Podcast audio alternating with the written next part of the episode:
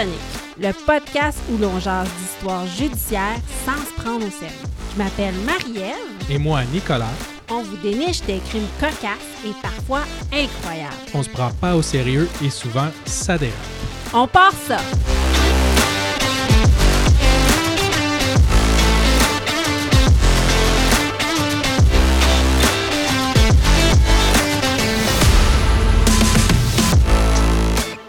Épisode 11, partie 1, Dans les airs. Aujourd'hui, je vous parle de la vie mirobolante d'un pilote d'avion qui n'avait pas froid aux yeux. Et moi, je vous fais un spécial 3 pour 1 sur le champion de la semaine. Oh! Bonne écoute!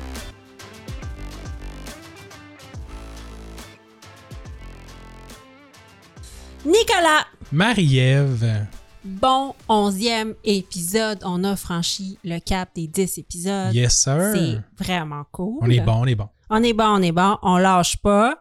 Jamais. Beaucoup d'apprentissage dans ce premier bloc de 10 épisodes. Je sais pas de quoi tu parles.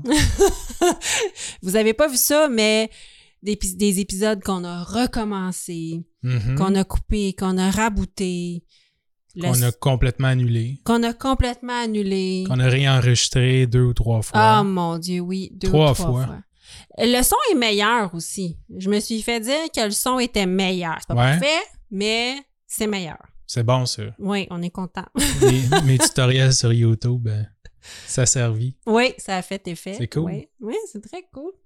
Donc, euh, merci d'être encore avec nous. Si c'est votre premier épisode, bienvenue à Crime Tonic. Et si c'est votre onzième épisode, re-bienvenue à Crime Tonic. Ben on ouais. est content de vous avoir avec nous. Donc, euh, aujourd'hui, excusez-moi, je suis pas supposée faire ça dans un micro. Aujourd'hui, épisode numéro 11, euh, le thème dans les airs. Donc, on est concept. Pour faire suite à Dans la mer. Oui, exactement. Là, on est très concept. On a fait dans la mer et là, on fait dans les airs. Et là, on a trouvé des super bons cas. Fait qu'encore là, on va le faire en deux parties. Quand on trouve des cas plus complets, là. non. Ben, tu t'es décidé à faire comme le résumé d'un livre. Oui, ben de Fait la que, vie au complet ouais. d'un pilote d'avion. Parce que c'était. C'était. C'était trop intéressant. Je, je pouvais pas juste faire le crime Ouais. dont il est accusé. Donc, je vais avec, écoute, je pars avec son grand-père. Moi, je voulais euh, mimer Catch Me If You Can, Ah! mais je me suis dit sur un podcast, ça sortira pas comme il faut. Faire du mime sur un podcast? Ben, Non, écoute, euh, je, je, Fait je- que je j'ai fait d'autres choses. j'ai laissé faire. Pour le prochain épisode. Oui, pour le prochain. Pour le prochain. Parce que vu qu'on en fait un plus long, c'est ça, on le fait en deux parties. On le fait en deux parties. Qu'est-ce qu'on boit cette semaine? On boit du Seventh Heaven. Euh, Ça fait longtemps que j'ai découvert ça. Là. Leur Ouais. gin est super bon. Puis là, ils ont sorti des prêts à boire. Puis à chaque fois que je passe à SAQ, euh, s'il y en a, j'en prends. là. C'est super bon. Oui. Fait qu'aujourd'hui, c'est euh, sans alcool, euh, gin tonic pamplemousse. De la compagnie Seven Ouais. Heaven. Euh, je, vais, je vais te lire leur description sur le site web. Vas-y. Euh, via un procédé à vapeur tiède, nous extrayons et préservons les huiles essentielles de sept végétaux parmi les plus recherchés au monde. Les huiles végétales sont ensuite infusées délicatement dans l'alcool de base afin d'offrir des saveurs exceptionnelles à chaque gorgée. Mais c'est un poème. Hein, si c'est pas euh, c'est pas fantastique, euh, moi je les trouve juste euh, bon, c'est correct. Attends, juste bon. ouais, ils ont quatre sortes de gin. Premium dry gin canadien, gin citron meilleur, je sais pas c'est quoi meilleur, Non, je sais pas. et basilic tropical. Ah! Et un autre gin pamplemousse rose, gingembre et thym rouge. Ça a l'air super euh, fabuleux. oui. Euh, tout ce que j'ai goûté à date, je pense que c'est le dry gin canadien. Oui, j'avais juste goûté le, le gin normal. Ouais. moi. Ils ont six prêts à boire, un gin tonic euh, straight, fraise sauvage et rhubarbe. OK. Urk. Ça, c'est sûr qui. rhubarbe. c'est pas. Rien contre Seven Heaven. OK. La rhubarbe, c'est. Non, ouais. Nicolas n'aime pas la rhubarbe. Non. Il n'y a rien à faire. Non, non, tu, tu Je m'habitue à genre la coriandre, mais la rhubarbe, C'est non. non. Non seulement t'aimes pas la rhubarbe, tu ne comprends pas pourquoi c'est une option de peut-être Ouais, mâcher de la rhubarbe. tout à fait. C'est Ça ou un pissenlit dans ma tête, ça- tu souhaites la mort de la rhubarbe à peu près. à peu près. Ouais. Ah ouais, ça c'est S'il y a une rhubarbe l'autre bord de la clôture, je vais sauter pour y péter la gueule. On est rendu là. On est rendu là. Euh, écoute, ils ont d'autres prêts à boire. Pamplemousse rose euh, avec alcool. Euh, bleuet canneberge, framboise, hibiscus et gimlet euh, nordique. Puis ils ont deux sans alcool, donc le pamplemousse qu'on a là, puis lime, gin tonic lime. Ben, c'est un bel puis ils ont fait un nouveau produit, des Bloody Caesar. Un autre mais. Une autre chose que. Ouais, c'est moins, c'est moins pire, là, mais ça aussi, du jus de palourde, j'ai toujours trouvé ça un peu weird. C'est une autre chose que tu portes pas dans ton Ouais. cœur. Mais, mais je vais en acheter, puis on va y goûter. Bonne idée. OK? C'est bon. T'es-tu On gang? goûtera hors d'onde. Oui. Tu Puis nous on verra après si on en parle. Oui. tu nous diras tes impressions. Ouais. Celui-là, en tout cas, il est super bon. Donc, euh, la compagnie Seventh Heaven. Si vous voulez voir tout ce qu'on boit à travers les épisodes, il y a la pastille Drink, Drinks sur notre Instagram. Euh, je vous réinvite à nous suivre sur les réseaux sociaux. On a notre groupe Facebook en privé, Crime Tonic Podcast. Vous faites une demande et on vous accepte. Et là-dessus, on met des petits insides par rapport à nos Ouais. épisodes. Commence à avoir du fun, là. Ouais, c'est cool. Ouais, on met des, des fois on met des teasers sur ce qui s'en vient. Et c'est aussi là qu'on fait nos sondages pour euh, les, euh, le combat Oui. des crimes Ouais, qui s'en vient. qui s'en vient. Euh, non, en fait, euh, au moment où on va faire jouer cette émission-là, ça va être terminé. Exactement, parce qu'on arrive juste un petit peu à l'avance, mais c'est là qu'on fait nos sondages pour les combats des crimes, entre autres. Vous pouvez nous écrire aussi pour nous proposer des sujets. J'ai, on a eu quelques suggestions, c'était Ouais. super gentil. On a ça, on a un TikTok où est-ce que je mets des petites capsules concernant les cas, on met des extraits d'épisodes et on a un Instagram.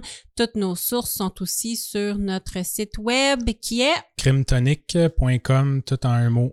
Oui, donc euh, on part ça. Moi, j'ai hâte de t'entendre. Tu m'as dit dans l'intro trois champions de la semaine, Ouais, trois champions. mais vas-y. En fait, je cherchais un peu des affaires qui étaient pas, euh, pas trop euh, soit violents ou euh, whatever, là, de, Oui. de- de champions pour euh, l'aviation slash whatever. Mhm. Et j'ai trouvé trois belles histoires qui se sont passées au mois de septembre. Oh, C'est pas ici, par contre, c'est principalement aux États-Unis. parfait, je t'écoute. Et ça a des caractères un peu sexuels. Oh, Ouais. c'est des caractères sexuels. Ok, Il y en a je des. Ouais. C'est sexy. Ok. Je peux-tu faire une musique? Vas-y. OK, le premier, euh, un dénommé Pierre Sawyer. OK? Pierre, lui, célébrait son 23e anniversaire. C'est un vendeur de chars. OK. Il Un jeune prenait- Un jeune homme. Euh, il partait en voyage à Ibiza pour faire le party pour sa fête. Eh mon Dieu. Euh, en attendant l'avion, sûrement en se présentant trois heures à l'avance comme euh, tout bon citoyen, euh, a fait la rencontre d'une jolie demoiselle oh, OK. à l'aéroport avant de partir. Durant le vol, les passagers entendaient des certains bruits provenant de la cabine de toilette à l'arrière de l'appareil.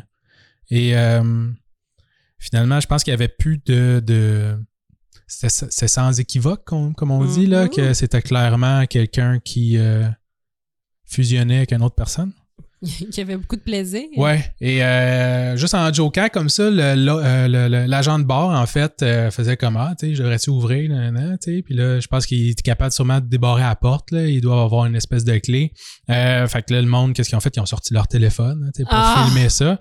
Fait que là, il a juste ouvert la porte bien rapidement, puis il y avait effectivement Pierre Sawyer avec une, Une demoiselle dans la toilette, s'est empressé de refermer la porte. Et euh, ça fait un, un beau tollé sur, euh, sur Twitter. Euh, ce qui est encore plus drôle là-dedans, ben, en fait, là, sur le site web, je vais mettre les sources. Puis c'est drôle parce qu'on voit le vidéo, là, tu vois vraiment le gars qui a comme les culottes baissées Ben non. dans la toilette, Pouf, dans la dans cabine. Ouais. Et ce qui est drôle, c'est que pas mal la même soirée, je dirais, même avant qu'il atterrisse. Euh, tu sais, avec euh, l'Internet, ça va vite. Hein? Oui. Euh, le monde, on sacré ça sur Twitter, ça, euh, sur X, en fait, là, à cette heure, ça s'appelle. Oui, Twitter. ça s'appelle bon, X. sur X, et ça l'a passé à l'émission du soir que sa maman écoutait Non! à la maison. Ou ce que c'était, un- euh, je pense, un genre de talk show là, avec euh, des, des femmes là, tu qui parlent des affaires de même. Ils sont comme Ah, tu sais, puis là, aujourd'hui, il y a eu ça, genre, qui a comme explosé sur Twitter.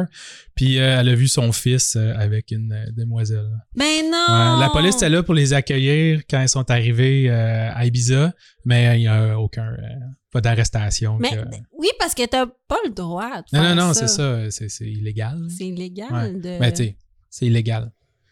C'est ça. Il n'y a, pas eu, euh, il y a pas eu assez de mal, je suppose, pour que la police les arrête. là. Ben, si tout le monde est consentant, la police doit y avoir fait un petit high five, là. Ouais, c'est ça. Il paraît qu'il faisait le walk of shame après, là, en retournant, euh, mais avec un petit sourire aux lèvres, là, mais tu avoir l'air genre, oh non, je me suis fait pogner. là.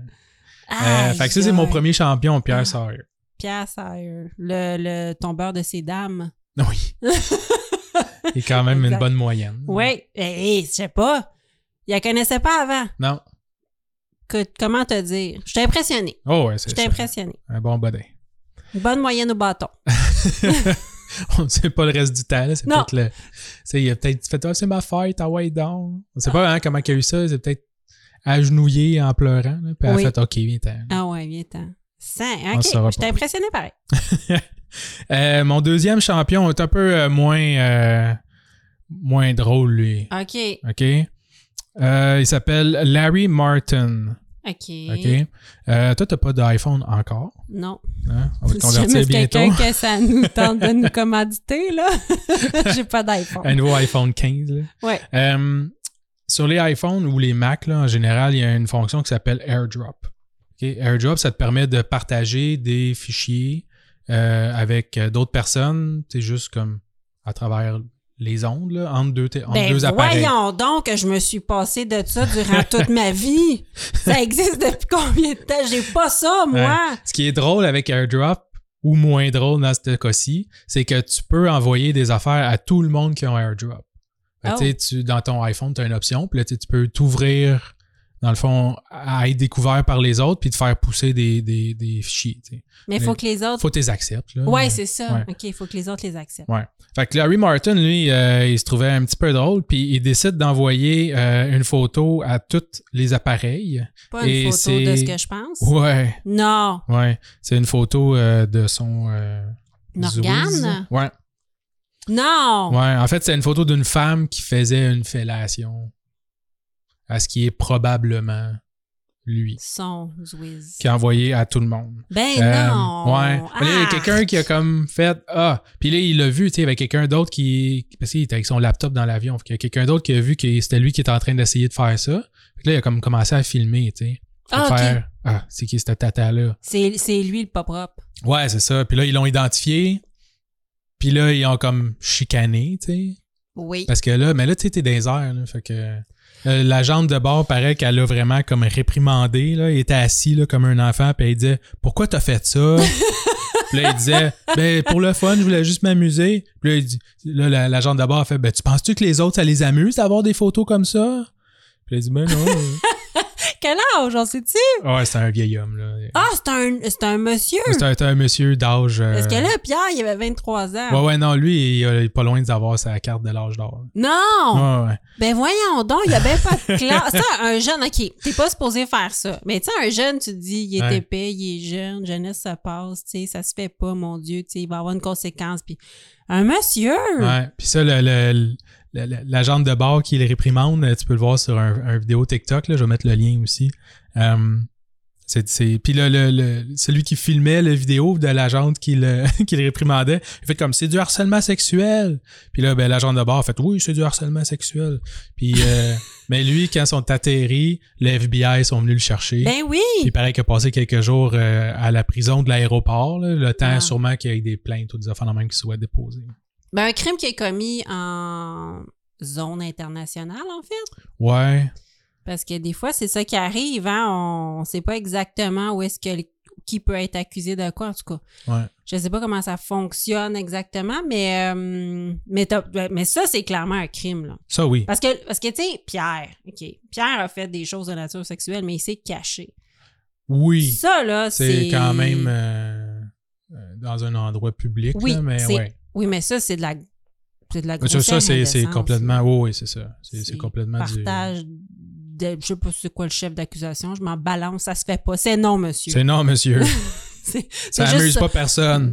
Marie-Ève a dit non. Est comme la, la jante de bord. Marie-Ève a dit non. Ouais. T'en veux-tu un dernier? Ah, vas-y. Il est pas plus drôle. OK, mais y a-tu Ok. plus pas d'allure? Va-tu être ouais, encore. ouais, peut-être. Ça va-tu comme titiller ma fibre féministe? Oui. Ah, Ah ouais, vas-y. Et de maman. Oh! OK, vas-y. Ouais. OK. C'est ça- c'est- c'est- c'est un agent de bord, en fait, de euh, la compagnie American Airlines, OK? C'est un vol entre Charlotte et euh, Boston. Fait que c'est un vol interne aux États-Unis. Une petite famille avec leur enfant, euh, leur fille de 14 ans, prennent l'avion de Charlotte vers Boston.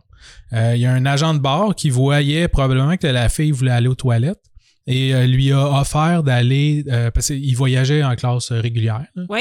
Puis l'agent de bord, voyant qu'elle voulait aller aux toilettes, tout ça, il a comme offert d'aller dans la toilette de la, la première classe. OK.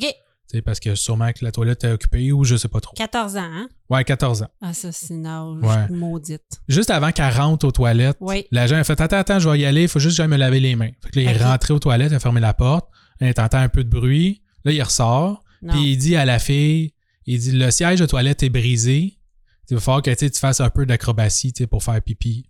Fait que là, la fille, elle rentre, puis il y a un gros sticker marqué comme rouge, là, marqué euh, Broken euh, Seat, là, sur le. Puis encore là, je vais mettre les, euh, les liens sur le site web, là, puis tu peux aller voir, puis il y a les photos de ça, OK? Fait que là, la, la fille, elle trouve ça un petit peu bizarre, mais elle s'aperçoit qu'il y a collé en dessous des Ah. stickers un iPhone avec la caméra qui pointe comme par en haut, là, vers les fesses. ouais. Vers, les, vers les fesses si elle Ouais. s'accroupit. Fait que ben, l'article le dit pas là, si elle a fait pipi, là, mais l'article dit que la fille, elle a pris une photo de ça avec son propre téléphone, puis après ça, elle est allée voir les parents. Puis là, dès, dès que la fille est sortie de la toilette, le gars, il s'est empressé de rentrer dans la salle de bain encore pour comme enlever son téléphone de là. Attends, excuse-moi, c'était un agent de bord. C'est un agent de bord. Arc! Ouais. Je sais pas pourquoi, on dirait que ça fit pas les agents de bord. Moi, j'ai toujours tellement gentils, puis tellement avenants. Puis il faut tellement que tu mettes leur, ta sécurité entre leurs mains Ben parce oui. qu'ils font, tu sais, ils, ils vont faire office de, de, de police dans les airs, d'infirmiers, de, de tout. Ils font c'est tous les un rôles. job là. de merde, honnêtement. Oui, oui, oui, c'est une job difficile. Puis ils vont, on dirait qu'ils peuvent carrément genre te sauver la vie, je sais pas. Puis là, savoir qu'un agent de bord fait ça, Ouais. oh my. Puis en tout cas, tu voir la photo, c'est vraiment mal camouflé. On dirait même que genre la lumière est allumée dessus. Je sais pas si c'est juste une question de quand elle a pris la photo avec le flash ou quoi là.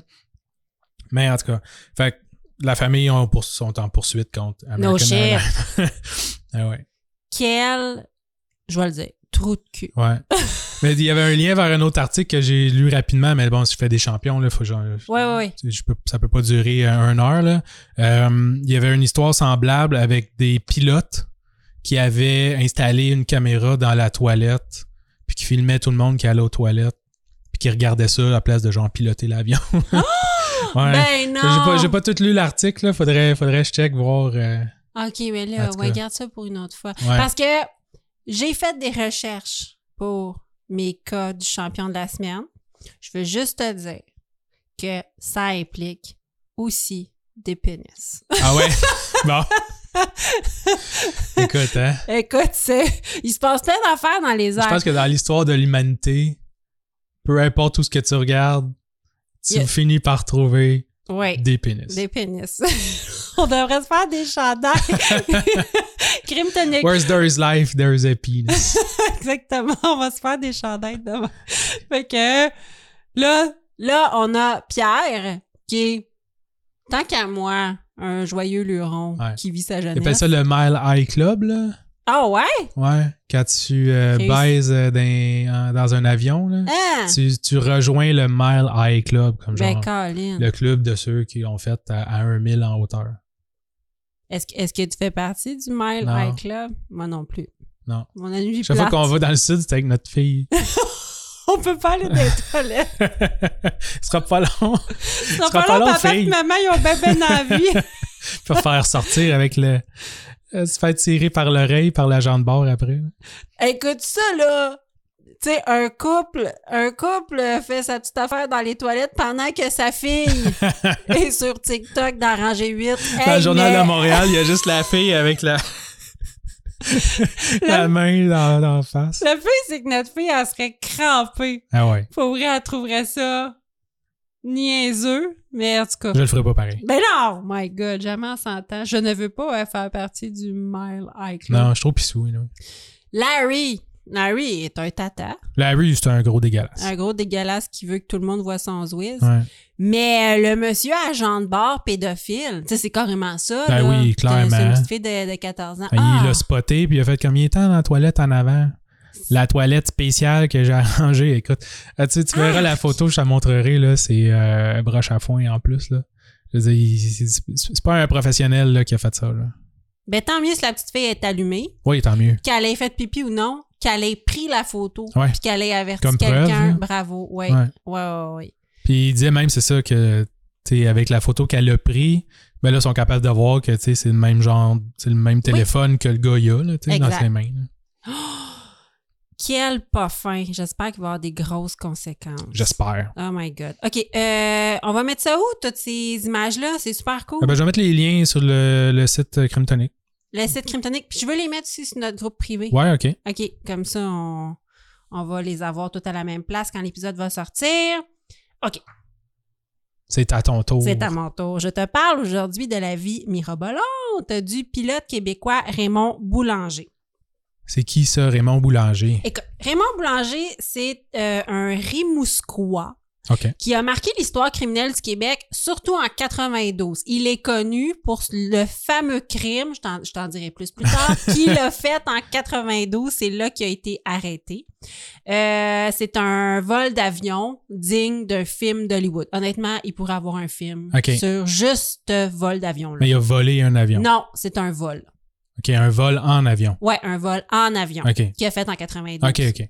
C'est pas, pas un vol d'avion, c'est un vol en avion. Non, c'est euh, exactement. Oui, euh, tout à fait. Donc, euh, c'est. euh, donc, il a piloté un avion en 92. Cette histoire est incroyable. Mais en cherchant dav- davantage sur, sur cet événement, euh, j'en ai appris beaucoup, beaucoup sur l'homme, sur sa vie. Euh, Puis c'est vraiment loin d'être banal. Ah ouais. Écoute, à côté de ça, ma vie est plate, rare. Ah. Euh, J'étais vraiment impressionnée. Euh, donc, il y a beaucoup d'informations de cet épisode qui provient du livre euh, Raymond Boulanger, le pilote mercenaire, du journaliste euh, Daniel Renault, qui est paru aux éditions La Presse en 2013, donc c'est pas jeune jeune. Euh, donc, c'est un livre super détaillé, très intéressant. Je vous le suggère, il est bien fait, euh, vraiment, c'est super intéressant. J'ai, naturellement, je peux pas tout mettre dans mon cas. Euh, il me manque des grands pans, mais euh, c'est vraiment, vraiment intéressant. Donc, le goût de l'adrénaline chez les boulangers, ça se transmet de père en fils. OK? OK. Moi, je commence par Auguste Boulanger, qui est le grand-père de Raymond Boulanger. OK? Lui, il aurait fait fortune en participant à la ruée vers l'or au Yukon Eh ben, à la fin du 19e siècle. OK. Que lui non plus, il avait pas une vie plate, là. Non. Et en plus, le prêtre du village aurait fait un pacte avec lui. Il lui donnerait la grande maison blanche sur le terrain adjacent à l'église s'il mariait sa servante. Ah ouais. Moi, j'aurais été insultée. Être la servante ou le Être la servante. Ah. ouais, mais tu sais, il veut te marier, mais j'y ai promis une maison. Mais pourquoi? euh, Ben parce qu'elle était super dévote. Euh, tu sais, elle était- à son service, puis il voulait la marier. OK. Ouais, puis elle, je suppose qu'elle voulait se marier. C'est un cadeau. C'était une vieille fille. Puis euh, ouais, c'est c'est il a dit écoute, c'est une bonne fille, si t'as marié, je te donne la maison. Et puis j'ai vu la maison. Grosse maison. Ah, ouais, ben, ouais, ça pour doit, le temps là, ouais, c'est comme un genre de méga maison vraiment belle. Fait qu'il a, il a accepté. Fait que ah ouais, oui, il faut d'une que- poche. Écoute, Hein? qui prend femme pour la maison? Euh, De toute façon, ça impliquait pas grand-chose. C'était quasiment un bonus, se marier dans le temps. Là. T'avais des... Ton linge t'a lavé, ta maison était propre, ton repas était prêt. Oui, c'est pas comme maintenant. Non, à cette heure, nous en parler? faut, faut, faut t'entretiennes ça à cette heure. Veux-tu nous parler de ta vie misérable, que ton repas est pas fait, que ton linge... Faut t'enregistrer des podcasts. faut que tu ravives la flamme. faut que tu réserves au des recherches restaurant. de champion de la semaine. Oui, c'est ça. Tu- Faut que tu réserves au restaurant pour sa fête. c'est tellement compliqué. Fait que, euh, oui. Donc, euh, Auguste, le grand-papa, Ouais. accepte. Et euh, en 1922, naît de leur union Wilfrid Joseph Boulanger. Wilfrid, même chose. Le goût du risque. Dans Ma- les veines. une servante. Non. Non? Il s'engage dans la Deuxième Guerre mondiale et partira se battre... euh, non, oui, dans la Deuxième Guerre mondiale et partira se battre en Europe. OK. Euh, son régiment sera basé en Écosse où il fera la rencontre d'une femme qui est nommée Jean Rennie Christian, euh, qui travaillait sur un chantier de pièces de bateaux et de véhicules militaires. Le couple se marie rapidement, mais Wilfrid doit repartir en guerre. Donc Jean, elle, elle profite de l'absence de Wilfred pour déménager au Québec parce qu'elle était pas Ouais. au Québec, elle est en Europe. Euh, elle est accueillie par son grand-père Auguste là, et sûrement euh, la Dans une servante grande maison. dans une grande maison blanche et sûrement la servante devenue sa femme. Ouais, c'est ça. Euh, donc, son mari Wilfrid reste trois ans à la guerre. Ah ils se sont mariés, il est resté trois ans à la guerre et euh, il revient euh, finalement. Donc, c'est très As-tu différent. eu deux, trois enfants pendant ce temps-là? Ouais, ben pas pendant ce Ah, temps-là, mais oui, elle a eu des enfants. J'en ai profité de la, la guerre de faire des enfants. Oui, c'est ça, j'avais rien à faire. Ouais. Je t'ai fait des petits. Euh, Au moins, très- il est revenu. Écoute, il est revenu. ah, ça devait être euh, déménager dans ce temps-là. Hein? Tu sais, tu pars de l'Écosse. Tu sais, le, le monde qui partait pour la guerre, je veux dire, tu sais, t'es- Oui. tu t'es encadré par l'armée. Je veux dire, il doit y avoir des beaux, des beaux vaisseaux pour te, te transférer ou des avions. Là, partir en 1940. 22. là. 20 Ouais, dans ce temps-là, oui, la première excuse-moi. guerre? Euh, non, non, t'as raison, t'as Deuxième? raison. Ils se, ils se sont. euh, il est né en 22, mais euh, oui, c'est durant la Deuxième Guerre mondiale. Fait que oui, Ouais, c'est ça. 43, 44. Là. Oui. Écoute, ça devait être tough de traverser l'océan Ouais. par amour. Tu veux pas livrer tes meubles par FedEx? Non, mais t'imagines la fille, là, elle s'est mariée, puis après ça, elle a pris le bateau pour l'attendre durant trois ans avec son beau-père, Ouais. sa belle-mère, qu'elle a Mais jamais t'es quand même mieux ici que en Europe, là. Peut-être. Oui, mais s'il y avait la guerre, oui. Ouais. Oui, effectivement. Oui. pas mal toute l'Europe, là. Oui. Oui. Puis j'ai écrit dans j'ai écrit dans mon script très différent d'aujourd'hui où on swipe à gauche pour moins que ça. T'es ça arrive sud, ah fuck off. Ouais, exactement. oui, c'est ça. Je traverse pas un pont aussi. Ouais, 5 pieds 7, non. ça n'a pas de sens. Elle, elle l'a marié, il est parti à la guerre, elle a dit c'est pas grave, mais je t'attends. Ouais. Euh, quand Wilfrid revient au Québec, tout n'est pas rose parce qu'il a marié une protestante, hein, parce que Oui. Jean est protestante, puis sa famille est fortement catholique, elle n'approuve pas. Donc, Ah oui, ils ont une maison de l'église.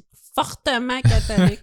le couple déménage à Sacré-Cœur en banlieue de Rimouski et font des bébés. OK. Parce que, euh, hein, Tu fais ça quand t'es protestant, tu fais des bébés. ben, quand t'es catholique aussi, là, Oui. t'as pas le choix. Euh, leur deuxième fils voit le jour le 17 février 48 et il s'appelle, j'y arrive, John Raymond Boulanger et c'est lui qui nous intéresse avec sa vie remplie d'aventures. Yeah. Euh, la famille s'installe éventuellement à Montjoly. Lorsque Wilfrid le patriarche s'y trouve un bon emploi de comptable pour une fonderie dans ce coin-là, euh, Montjoly est déterminant dans le désir de Raymond euh, de devenir pilote d'avion euh, parce qu'il faut ce qu'il faut comprendre, c'est qu'on est en pleine guerre froide. Ouais. OK? euh, à ce moment-là. Et le gouvernement construit des lignes de radar DEW, donc D-E-W, qui est Distant Early Warning. Donc, c'est des lignes qui sont constituées d'une multitude de tours de communication que les travailleurs construisent, qui va servir à repérer rapidement une invasion Ouais. russe. Ouais, parce que, comme disait Sarah Palin, elle pouvait voir la réussite de son chalet là, Ben en oui. Alaska. Me semble. Ouais. fait que, ouais, ouais, il avait fait une grosse défensive euh, dans le nord du Canada tout ça pour, euh, pour détecter. Surtout, il y avait, je pense qu'il avait peur surtout des missiles aussi. Parce qu'il commençait à avoir des missiles à longue portée. Fait que là, tu peux être chez vous, mettons en Russie, puis t'en lancer des missiles, puis ça se rend jusqu'aux États-Unis. T'as même pas besoin de déplacer des, des soldats. Là. Ouais, ben c'est ça, ben ça servait à ça. Euh, donc c'est vraiment pour euh, servir, c'est comme un chapelet de tours de communication. Puis il y en a comme euh, deux, trois grosses qui font tout le nord du Québec. là. OK. Euh, donc, euh, la région de Montjoli est donc envahie par les travailleurs étrangers qui passent par l'aéroport de Montjoli qui est le point de départ vers les chantiers importants. Et euh, la région est constamment bercée des bruits des moteurs parce que tout de Montjoli. Euh, les bruits des moteurs qui amènent et ramènent des travailleurs étrangers, des mécanos, des opérateurs radio et des pilotes. Et il y a un des pilotes mercenaires qui est nommé Jack Goucher, qui est un homme de la Floride, un peu vulgaire, qui est locataire chez les boulangers. Et le petit Raymond a 5 ans. Et là, son locataire, là, le, tu sais, qui, qui est Jack, Ouais. un peu vulgaire, tu sais. Lui, pour lui, c'est un héros, là. Sais, il pilote des avions. C'est vraiment son point de départ de son désir de vivre une vie d'aventure, comme Jack, ouais. son locataire. Aussi, euh, l'école anglaise est rapidement à pleine capacité parce que Jean, elle, que ses enfants soient éduqués en anglais en tant que protestante maman anglophone. Donc, euh, l'école anglaise à Montjoli. Ouais, non, c'est ça, c'est pas. euh, Pas facile. ouais. Avec tous les enfants des travailleurs étant- étrangers. Euh, donc, est rapidement à pleine capacité. Donc, euh, Jean, sa mère, aide à l'inauguration d'un pavillon d'éducation anglophone directement sur le terrain de l'aéroport. Fait que les enfants, dont plusieurs filles et fils de pilotes, passent leur temps à deviner les sortes d'avions par le bruit des moteurs, à jouer, à traîner sur les pistes d'atterrissage. Euh, écoute, ils jouent à cache-cache. Tu sais, ils sont vraiment, ils baignent là-dedans. Oui, ben, il paraît entre les hangars puis les avions Ouais, qui roulent, ça n'a pas de sens. Euh, donc, euh, même il y a le père à Raymond aussi qui commence à voler, puis le petit Raymond vient avec lui des fois. OK.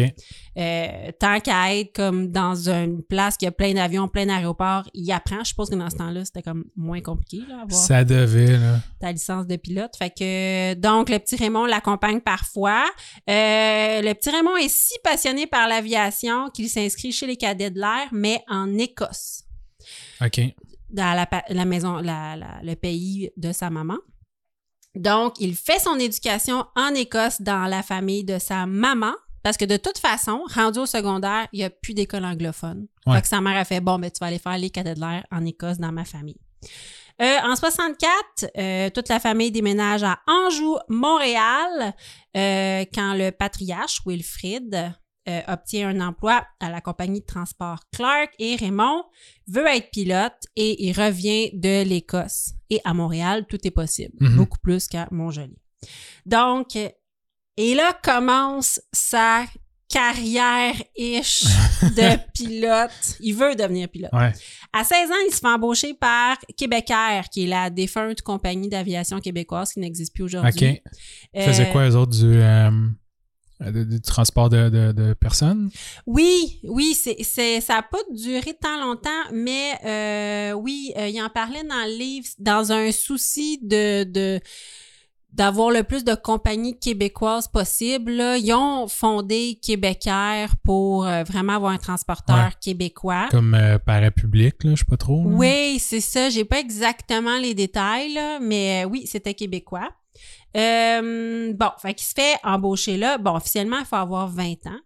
Mais Raymond teint sa moustache pour se vieillir.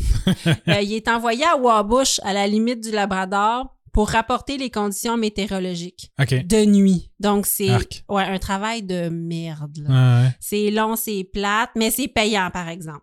Puis, euh, tu sais, tu sors vraiment dehors, tu regardes, y a-tu des nuages, y a-tu du vent? Ah, il fait ça en avion, non? Non, non, non, non, ben non, il y a 16 ans. Ah, à date, c'est juste ça, Je, job. pe- je pensais qu'il pilotait justement Non, pour aller chercher des, des informations. c'est son but, mais là, à date, tout ce qu'il fait, c'est rapporter des conditions météorologiques à, chez Québécois. OK. Fait que lui, il, pour lui, il Ah, s'approche de son but Québécois. pour Québécois. OK, il devait même pas avoir de, de météo euh, parce que le gouvernement a ça, là. Maintenant, Ouais, c'est ça. Dans le temps, peut-être pas. c'est ça qu'il dit. Il dit maintenant, il dit tout des ordinateurs, mais il dit dans le Ouais, temps, aussi. il te fallait Mais deux oui, puis non, hein, parce que j'ai entendu ça. Il y, a, il y a du monde que leur job, c'est à tous les matins de sortir de chez eux, de lancer un ballon météo. là.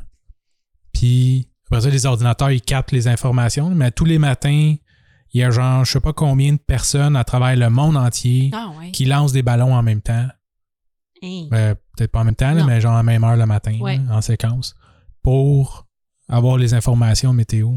Ah, ben là, écoute, lui, ce qu'il disait, c'est qu'il fallait exactement qu'il sache à l'aéroport de Wabush. Ouais, c'est ça. Il faisait combien à quelle heure? Ouais. Fait qu'il sortait comme. Il était deux, là. Il se relayait. il se relayait.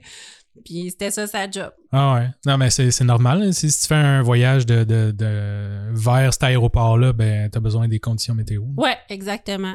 Puis en plus, euh, lui, ce qu'il faisait triper, c'est que des fois, il fallait échanger avec les pilotes par radio Mhm. pour communiquer les plans de vol, les choses comme ça. Fait que lui, il faisait ça Ouais. aussi.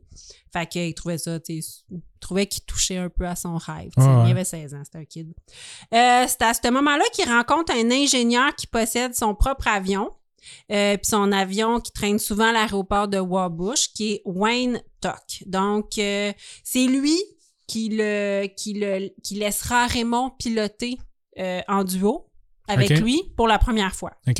Alors, tu sais, Raymond, il capote. là. Ah ouais. Le monsieur, il était pas nerveux. Ouais, ben, en même temps, euh, il doit pas avoir fait grand-chose, là. non, c'est ça. C'est Comme juste. quand tu laisses ton kid de conduire ton char. là, C'est ça. Sur tes genoux. Ouais, mon père faisait ça sur un gros pick-up. là. J'étais assis sur ses genoux, tu sais, c'est, c'est trippant. là. Euh, donc, lui aussi, ça a été quelqu'un de vraiment marquant dans sa vie. Puis, en parallèle, Raymond suit officiellement des cours de pilotage au chic Aero Club de Wabush, Labrador City. donc, euh, ses instructeurs voient déjà qu'il y a de l'expérience. Euh, il se demande un peu pourquoi, Ouais. mais il a déjà de l'expérience, fait qu'il fait sa formation un petit peu en accéléré. Puis ce que Raymond veut, c'est obtenir sa licence de vol privé et pour ce faire, il revient à Montréal. Euh, il s'inscrit donc à l'école de pilotage Wang Del, qui est euh, un fabuleux nom obtenu parce que les deux propriétaires s'appellent Wang et Delaki. fait que l'école s'appelle Wang Del.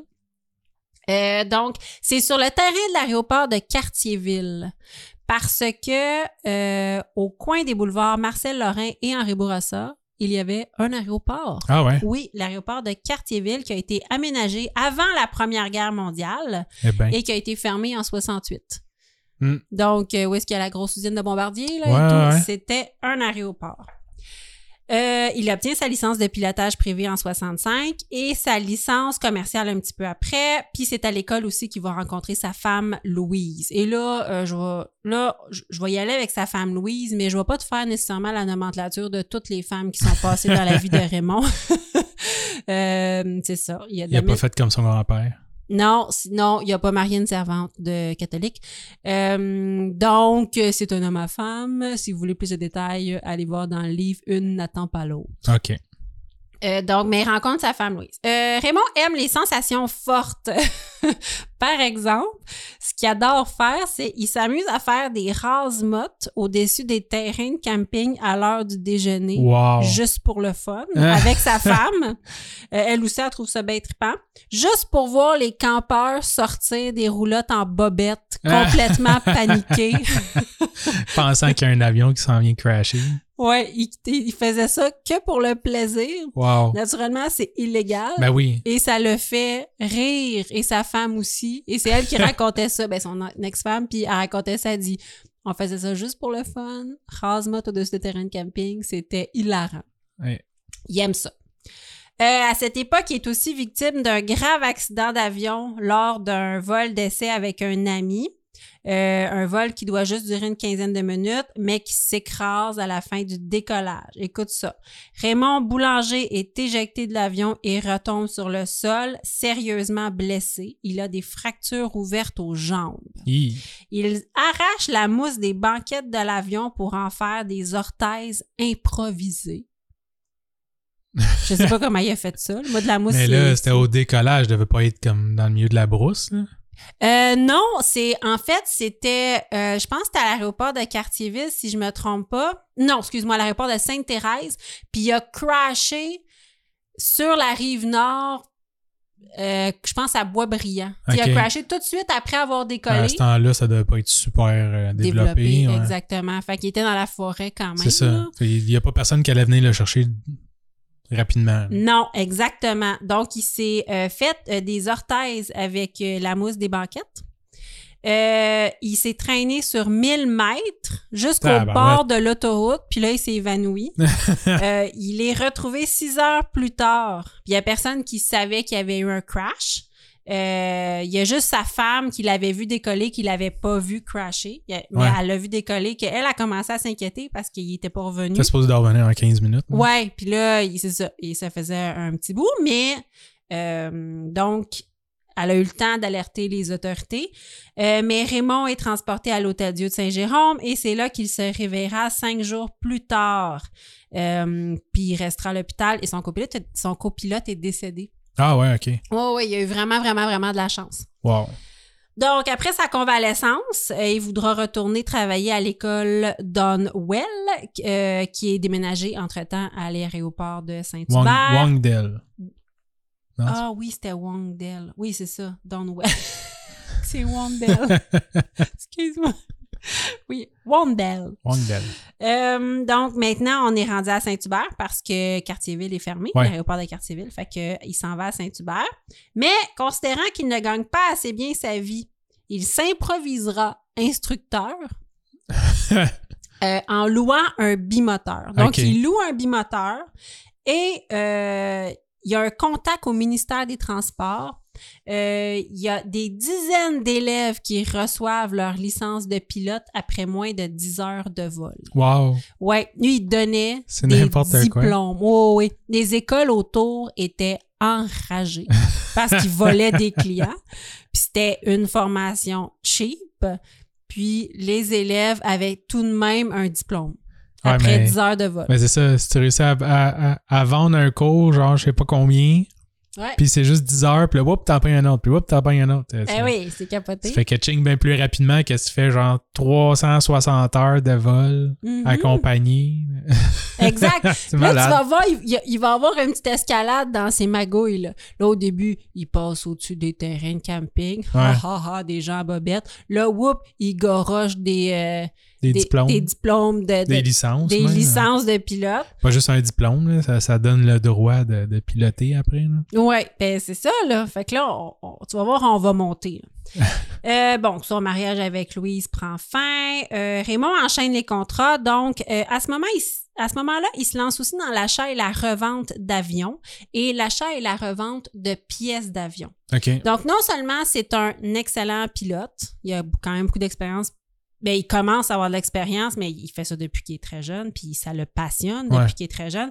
Mais il connaît les avions et euh, l'achat et la revente de pièces d'avion, euh, ça va être très important dans sa vie. Il va garder des entreprises dans ce domaine-là toute sa vie, puis ça va l'aider à se faire des contacts tout le temps. Euh, puis il possède plusieurs entrepôts légitimes dans ce domaine-là. À la fin des années 60, euh, Raymond Boulanger rencontre Peter Knox. Donc Peter Knox est un Texan qui est pilote et acteur de cinéma américain. Et l'acteur a un travail de copilote à lui offrir. Il cherche quelqu'un pour piloter un avion DC-3 du Texas à Monterrey, au Mexique. Une fois l'avion atterri, les Mexicains le bourront de marijuana Mhm. et l'avion retournera décharger sa marchandise sur un ranch de Brownsburg. Wow. Donc, Raymond accepte. Va là, commencer à faire du cash. là. Ouais, Raymond accepte. Donc, euh, une petite coche de plus, un chargement de marijuana de... Une petite coche de plus, une méchante coche de plus. Là. Tu te fais pogner, là, c'est genre de la prison pendant 20 ans. Ouais, ouais. Aux États-Unis en plus, ou au Mexique. là. Oui, aux États-Unis, au Mexique. Au Mexique, c'est pire. là. Ouais. Donc, euh, il accepte pour un chargement de marijuana. Euh, il accepte de faire quelques allers-retours avec Peter Knox durant cet été-là. Il est payé entre 25 et 30 000 du voyage. Ouais, c'est très, très bien payé. Et c'est officiellement la première fois qu'il fait du transport de stupéfiants. Mhm. Il dit qu'une fois que euh, dans ses balades, je pense qu'il testait un avion, il y a quelqu'un qui avait qui l'avait remercié avec un sac de potes, mais il fait Ouais. même pas de potes. Il avait comme donné à son mécano qui était fou comme la merde. Ah ouais. il était super content. Il dit cette fois-là, il dit c'est comme la première fois que j'ai transporté de la drogue, mais il dit tu sais après ça, c'est rapidement devenu des cargaisons. Ouais. Euh, donc, à ce stade-là, Raymond n'a que 26 ans. Mhm. Il a la bougeotte, donc il possède un emploi légitime. Donc, il fait le transport de touristes en Martinique à Sainte-Lucie. OK. Tu vas voir, il va se promener beaucoup durant sa vie. C'est pas super loin, hein? Je sais pas. Mais... Je veux pas dire n'importe quoi, là, mais c'est vraiment pas loin, me semble. En tout cas, ça se fait avec un petit avion. Hein. Ben écoute, il fait transport de touristes en Martinique, Sainte-Lucie, Grenade et Trinidad et Tobago. Ah, c'est ça. Ouais, ben c'est tout dans les Caraïbes. Tout dans les Caraïbes. Donc, Ouais. pour les compagnies Air Calypso et plus tard Tropic Air, des petites compagnies. Euh, d'un côté, d'un autre côté, Raymond a des contacts avec des amis pilotes qui sont revenus de la guerre du Vietnam. Puis, j'ai appris que les pilotes qui étaient revenus de la guerre du Vietnam sont considérés vraiment comme des perdants par les États-Unis. Ah ouais. Ouais, donc il disait que euh, ces gens-là qui revenaient de la guerre du Vietnam avaient beaucoup de difficultés à se trouver un emploi. Ben voyons donc. Ouais, donc ils étaient amochés naturellement. euh, et il y en a beaucoup, beaucoup qui sont tombés dans le transport de marchandises illégales. Ouais. Parce que c'est ça qu'il disait, il était Ben, il y avait une méchante demande aussi là, dans ces années-là. ouais, Il vraiment. y, a, il y a ça aussi, là, puis ouais, ça devait être facile. Mais effectivement, là, tu sais, ta seule. C'est ton seul talent là, qui te reste, peut-être. Là? Ouais, puis ces gens-là avaient, tu sais, amoché, il y avait des Ouais. PTSD, euh, tu sais, ils étaient peut- peut-être aussi pas tant employables. Ouais, non, c'est ça. Tu reviens de la guerre, dans ce temps-là, il n'y avait pas un, un psychologue qui te suivait voir comment tu filais dans ton cœur. Ouais. Puis aussi, tu sais, c'est ça. c'est Un, c'est casse-cou à maudit. Deux, c'est super dangereux de te faire pogner. Ouais, Puis trois, je veux dire, t'sais, moi, je le ferais pas, là, pogner un avion, arriver sur un une espèce d'aéroport, genre euh, à mancher, là, euh, dans un, un champ au Mexique, ouais. où ce que t'as genre 80 personnes avec des AK-47 qui t'accueillent. Tu parles pas la langue. Faut avoir aussi. des couilles, là. Ça prend des méchantes couilles, là, ou genre, tu t'en fous de crever, là, Oui, rendu là. là. exactement, oui. Puis il y a une question de survie aussi, là. Il faut, je sais pas à quel point ces gens-là avaient du support financier en revenant de la guerre du Vietnam. Probablement Mais pas si- grand-chose. Ben, c'est ça. Fait que si t'es pas employé, il faut que tu manges, là. Fait que c'est Ouais. une façon de faire de l'argent Ah, aussi. mais je savais pas qu'ils étaient perçus comme des losers par le, le, le, le peuple, par Le les citoyens? Ouais, par les citoyens. Que- pourtant, aux, États-Unis, là, les, les vétérans, c'est tellement. euh, C'est drôle ça, je me suis dit. Ouais. J'étais vraiment surprise de cette information-là, mais c'est ça qu'il disait. Il y avait un gros mouvement contre la guerre euh, du Vietnam aussi. Là. Ben, c'est ça que, que, que- qu'il disait dans le livre que ces gens-là étaient comme considérés comme des parias, des perdants, puis qu'ils n'arrivaient pas à se trouver d'emploi, puis qu'à cause de ça, il y en a beaucoup des pilotes du Vietnam qui se sont tournés vers le transport illégal. Ouais, c'est vraiment pas drôle. Euh, Raymond, il n'a pas fait le Vietnam, mais gonfle les rangs de ces transporteurs de stupéfiants-là pour arrondir ses fins de mois. La vie le ramène au Québec où il se remarie à une Canadienne anglaise avec qui il a deux enfants et à cette époque, il tente de mener une vie rangée en Gaspésie. OK. Donc, il fait des vols nolisés, je parle des vols d'avion, Ouais, ouais. euh, livre le courrier aux îles de la Madeleine. Euh, quand tout à coup, le Québec connaît une infestation de chenilles qui menace l'écosystème au complet. On l'appelle la tordeuse du bourgeon d'épinette. C'est à quelle année, ça? Euh, on est en, mon Dieu, bonne question, à la fin des années 60, début 70. Ah, OK. Ouais. Ouais.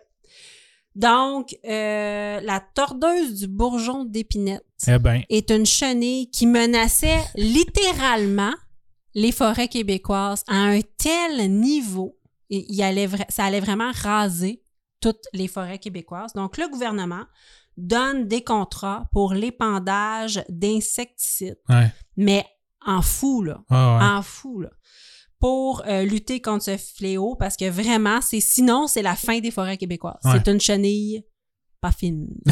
Et à la fin, la chenille. Y a-tu quelqu'un qui a ramené ça, genre, d'un autre pays, là? Puis qui a Je dit, sais pas. Va, petite chenille, dans la forêt, vive ta vie. Puis là, genre, cinq ans plus tard, il n'y a plus de forêt. Ouais, je sais pas. Ou dans une cargaison. ouais, c'est ça. Peut-être, qui sait. Peut-être. Euh, donc, Raymond Boulanger va travailler à peu près quatre ans pour l'épandage de l'insecticide pour la compagnie Conifère. Oh. F-A-I-R. Tu comprends-tu? Conifère. Ah. c'est beau. c'est hein? beau. C'est beau. Ça date pas d'aujourd'hui, les jeux de mots Non. mauvais dans les compagnies. Exactement. Il y a du de l'historique. Oui, conifère. Conifère. Mais il ressent l'appel de l'aventure, la vie rangée, ce n'est pas pour lui. Donc, c'est à ce moment que la carrière de mercenaire de Raymond Boulanger va commencer. Donc, à ce moment-là de l'histoire, les États-Unis sont en conflit avec le Nicaragua et le Nicaragua est en guerre civile. Mhm. Washington a les mains liées parce qu'ils ont signé un accord international, mais ils veulent tout de même appuyer les contrats. Donc, les contrats, c'est ceux qui font la guerre, ben, un, un de ceux qui font la guerre civile euh, au Nicaragua. Donc, c'est les contrats contre les socialistes, Ouais. en fait. Et euh, les États-Unis veulent pas appuyer les socialistes. Oh, Ben. Ils veulent appuyer les contrats. Ouais, ils vont leur donner comme des armes là, à pu finir. Et là. voilà. Puisque pour les États-Unis, le communisme représente une menace de tout instant, Mhm. ils engagent des pilotes étrangers pour aller prêter main forte au Contras sur le terrain. Donc, ces pilotes sont payés 20 000 dollars US par mois, mais se retrouvent les deux pieds dans le conflit nicaraguayen en faisant des livraisons de matériel, euh, des vols de reconnaissance en territoire étranger pour dire aux Contras où Ouais. sont les méchants socialistes. Bref, ils aident beaucoup de façon détournée avec des pilotes étrangers.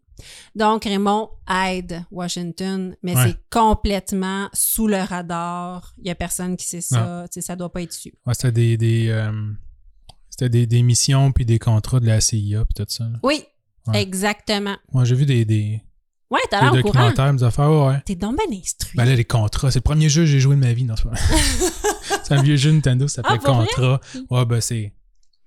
C'est, pas, pas là-dessus, là, mais tu sais, le, le nom vient de là, là, même si le jeu est pas rapport. ah oui, bon, Ah, ouais. ben, c'est ça. Il y a des les contras. Moi, je pensais que ça se disait comme ça.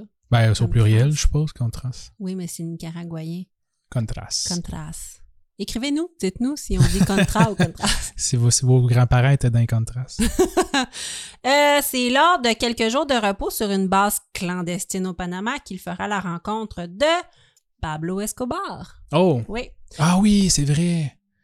Ça, ouais, ça, ça a rapport aussi, je pense. Ça doit être là-dedans que j'ai vu ça un peu. Ah oui, parce Ouais. que toi, tu t'es quand même renseigné sur la vie de Pablo. Ouais, OK. Euh, qui est le célèbre, le célèbre patron du cartel des Medellin. C'est comme ça qu'on dit ça? Médé- Medellin. Ouais, Medellin? Medellin. Ouais. Euh, donc, à ce moment-là, Pablo Escobar est recherché par la planète entière. OK? Sa présence au Panama est top secrète.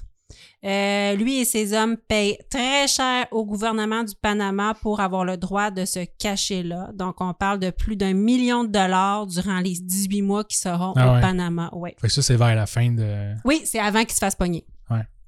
Euh, donc, Raymond Blanger dit qu'ils ils ont payé environ un million de dollars. Euh, le cartel de Medellin finance aussi les Contras au Nicaragua et en échange que le Panama aide à l'importation de cocaïne aux États-Unis. Le pays comme tel? Ouais. Wow. Oui, oui, oui, oui, il y avait deux pieds dedans. Ah, je me rappelais pas de ça. Ouais, donc euh, le Panama aide à l'importation de cocaïne aux États-Unis. Euh, c'est une situation gagnant-gagnant. Écoute, il y, y a beaucoup de détails dans le livre, mais on dit que le, le gouvernement du Panama a dépensé durant son règne 18 fois sa fortune. Ah ouais. Oui, dans le sens qu'il recevait de l'argent Ah, ouais. qu'il avait, qu'il était pas supposé recevoir. Ben, C'est- pas des pays riches, hein. Fait Non. que eux autres, euh, la, la ligne, là, est mince, là, entre, euh, Ben, il y a beaucoup de corruption de toute façon. Ben oui. Fait que euh, c'est ça, je pense que. Euh, Pablo Escobar quittera bientôt le Panama pour le Nicaragua quand il sentira la soupe trop chaude. Et Raymond, quant à lui, il- il est- lui maintenant, sa job, c'est de former des nouveaux pilotes pour des missions casse-cou, comme ravitailler les Contras directement au Nicaragua en laissant tomber le matériel par-dessus leur campement. Parce Wow. qu'à chaque fois qu'ils arrivent pour dropper du matériel au Contras, ils sont pas sûrs si le campement sur lequel ils vont est encore contrôlé par les Contras ou si le camp ennemi a pris le dessus. ouais, Fait ouais. qu'ils arrêtent pas. Ils, soit qu'ils droppent le matériel juste au-dessus, soit qu'ils ils atterrissent, ils roulent et ils redécollent. Ah Puis ouais. il y a du monde Juste à essayer de voir, genre. Ben, il y a quelqu'un qui droppe le matériel, puis des fois, ils se font tirer dessus sans joke. Là. Ils Ah, ramassent des balles, ils se font tirer dessus parce que euh, les ennemis sont proches, puis eux, ils font « Oh! On n'est pas à bonne place » ou « Oh! là, Aïe, aïe, Fait que là, ils reprennent... Non, c'était casse-cou, là, Ouais. ça n'a pas de sens. Ah, c'est- tellement des années aussi. Un, tu sais, des, des fois, je trouve des affaires comme Pablo Escobar, puis tout, ça devait être plus facile dans le temps, là, parce que, tu tu sais, il n'y avait pas toute la technologie. Ouais. Mais en même temps, c'est bien plus difficile aussi pour des guérillas comme ça, puis tu sais, des contrats, puis tout. Parce que t'as rien, genre, tu t'as pas de technologie, t'as pas. euh, tu tu tu peux pas. euh, t'as t'as des radios, mais même là, ils sont pas capables de se communiquer entre eux autres pour savoir si le camp il est encore correct. Non, c'est ça. C'est Ben ouais, parce hein? que sur les radios, quand tu communiques, les autres t'entendent.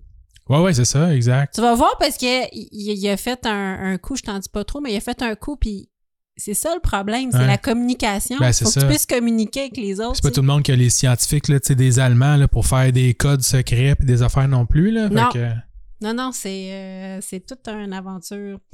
Euh, c'est ça, parfois les avions se font tirer dessus pendant qu'ils larguent le matériel. Il y a des écrasements aussi, même Raymond en est victime. Son appareil prend feu durant une mission. Il réussit euh, à survivre en posant l'appareil, mais il y a beaucoup de gens qui meurent durant ces missions-là. Euh, il est témoin de ça. euh, Puis euh, même durant une des missions, il y a eu la perte de plusieurs vies. Euh, il y a- les États-Unis ont perdu, je pense, c'est un avion qui avait un missionnaire avec des enfants là, qui Ah, s'est fait tirer dessus euh, par. Wow. euh, ouais. Euh, C'était comme une erreur. Puis les États-Unis ont décidé de mettre fin à cette mission-là. Donc, Raymond Boulanger se fait. Ben là, il n'y a plus de job.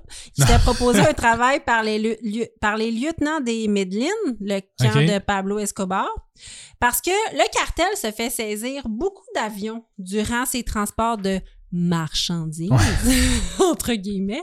Puis les avions sont remis à l'encan à Miami. Où est-ce Ok? que lui va les racheter? quoi? Exactement. Fait qu'il dit, toi, vu que tu as une compagnie d'achat-revente, Ah ouais. peux-tu, s'il te plaît, je vais te donner l'argent?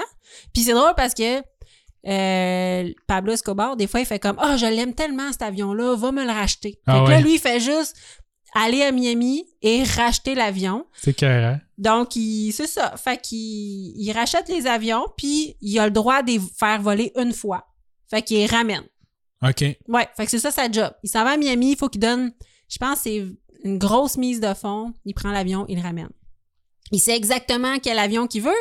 C'est l'avion de son boss. Ouais, c'est ça, il dit qu'il y a l'avion. Puis... That's it. Il va à Miami, il reprend l'avion.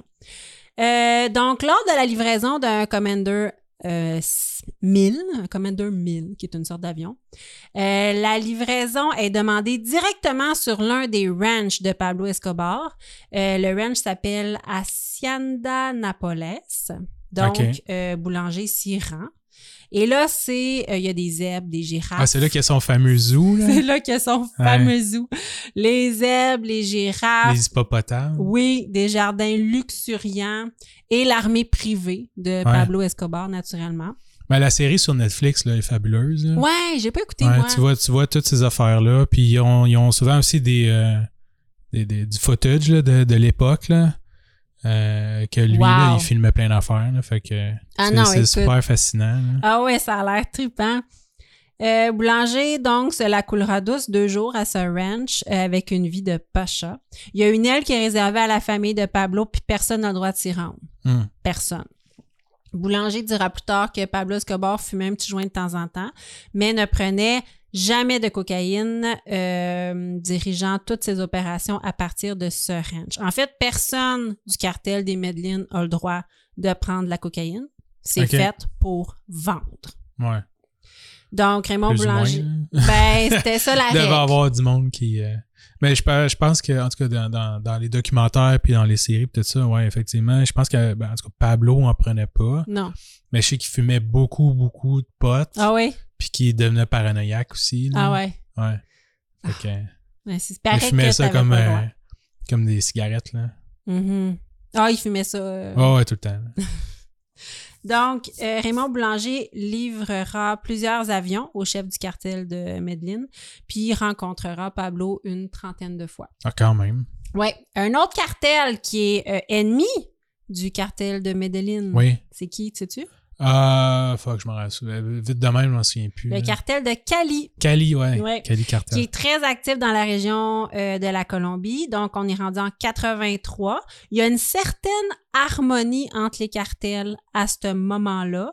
Euh, Raymond visite le laboratoire de la, la Tranquilandia qui est un énorme laboratoire qui est caché dans la jungle à l'est de la Colombie où travaillent 200 personnes à la production de plus de 20 000 kilos de cocaïne par mois. C'est fou, là. Il y a même une école pour les enfants des travailleurs. Wow. C'est vraiment un village, euh, une vraie usine où s'approvisionnent tous les cartels confondus. OK. Ouais, donc euh, il y a un ingénieux système de maisons et de végétation roulante qui permet de ne pas repérer les pistes d'atterrissage des airs. Ah ouais? Ouais, donc euh, quand l'avion doit atterrir ou décoller, chaque personne pogne, agrippe un arbre ou une maison, la fait rouler en dehors de la piste. L'avion soit atterrit, soit décolle. Et après ça, ils remettent les petites cabanes, les palmiers, les poches de sable sur la piste et du haut des airs, on n'y voit Non, que c'est du ça. feu. Il y a Parce qu'ils ouais. cherchaient ces affaires-là, mais là, t'arrives, tu fais comme Ah, OK, tu il y a des maisons là. C'est normal. là. Je Ouais. dans la jungle, là-bas, tu te promènes, puis il y a des villages. Des petits villages. Tu sais, Je suis sûr qu'encore aujourd'hui, c'est encore comme ça. là. Mais. euh, C'est vraiment un système Ouais. roulant. Ah ouais. Là, tu ils devaient spotter aussi qu'il y avait des places pour atterrir. Puis là, tu dis, ah, ben, il y a quelque chose à côté. Mais là, si tu spots, t'as rien. Ben, c'est malade. Oui, oui, oui. Puis il Sans disait qu'il y avait yeux. des gens, c'était ça leur job. Avec un signal du haut des airs, mettons, il y avait un appel de phare, quelque chose. Chacun était responsable d'une seule chose, Ouais. à bouger. Il y avait tellement d'argent. Ouais, en dehors de la piste. Et là, l'avion, et là, whoop, on replaçait et ça paraissait pas Je suis sûr qu'il gagnait plus que quelqu'un qui travaillait à la belle province ici.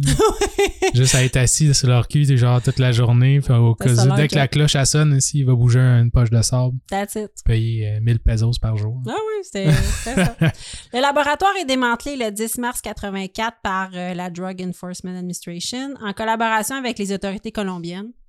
1,2 milliard de cocaïne euh, de, sera de kilos? de, de dollars. De dollars, 1,2 ok. milliard de dollars de cocaïne sera détruite.